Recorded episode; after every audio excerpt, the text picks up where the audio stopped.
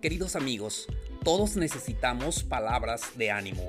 Este podcast lo hago con ese fin, para que tú tengas palabras de ánimo en tu vida. Suscríbete para que recibas esas palabras que necesitas. Muchas gracias.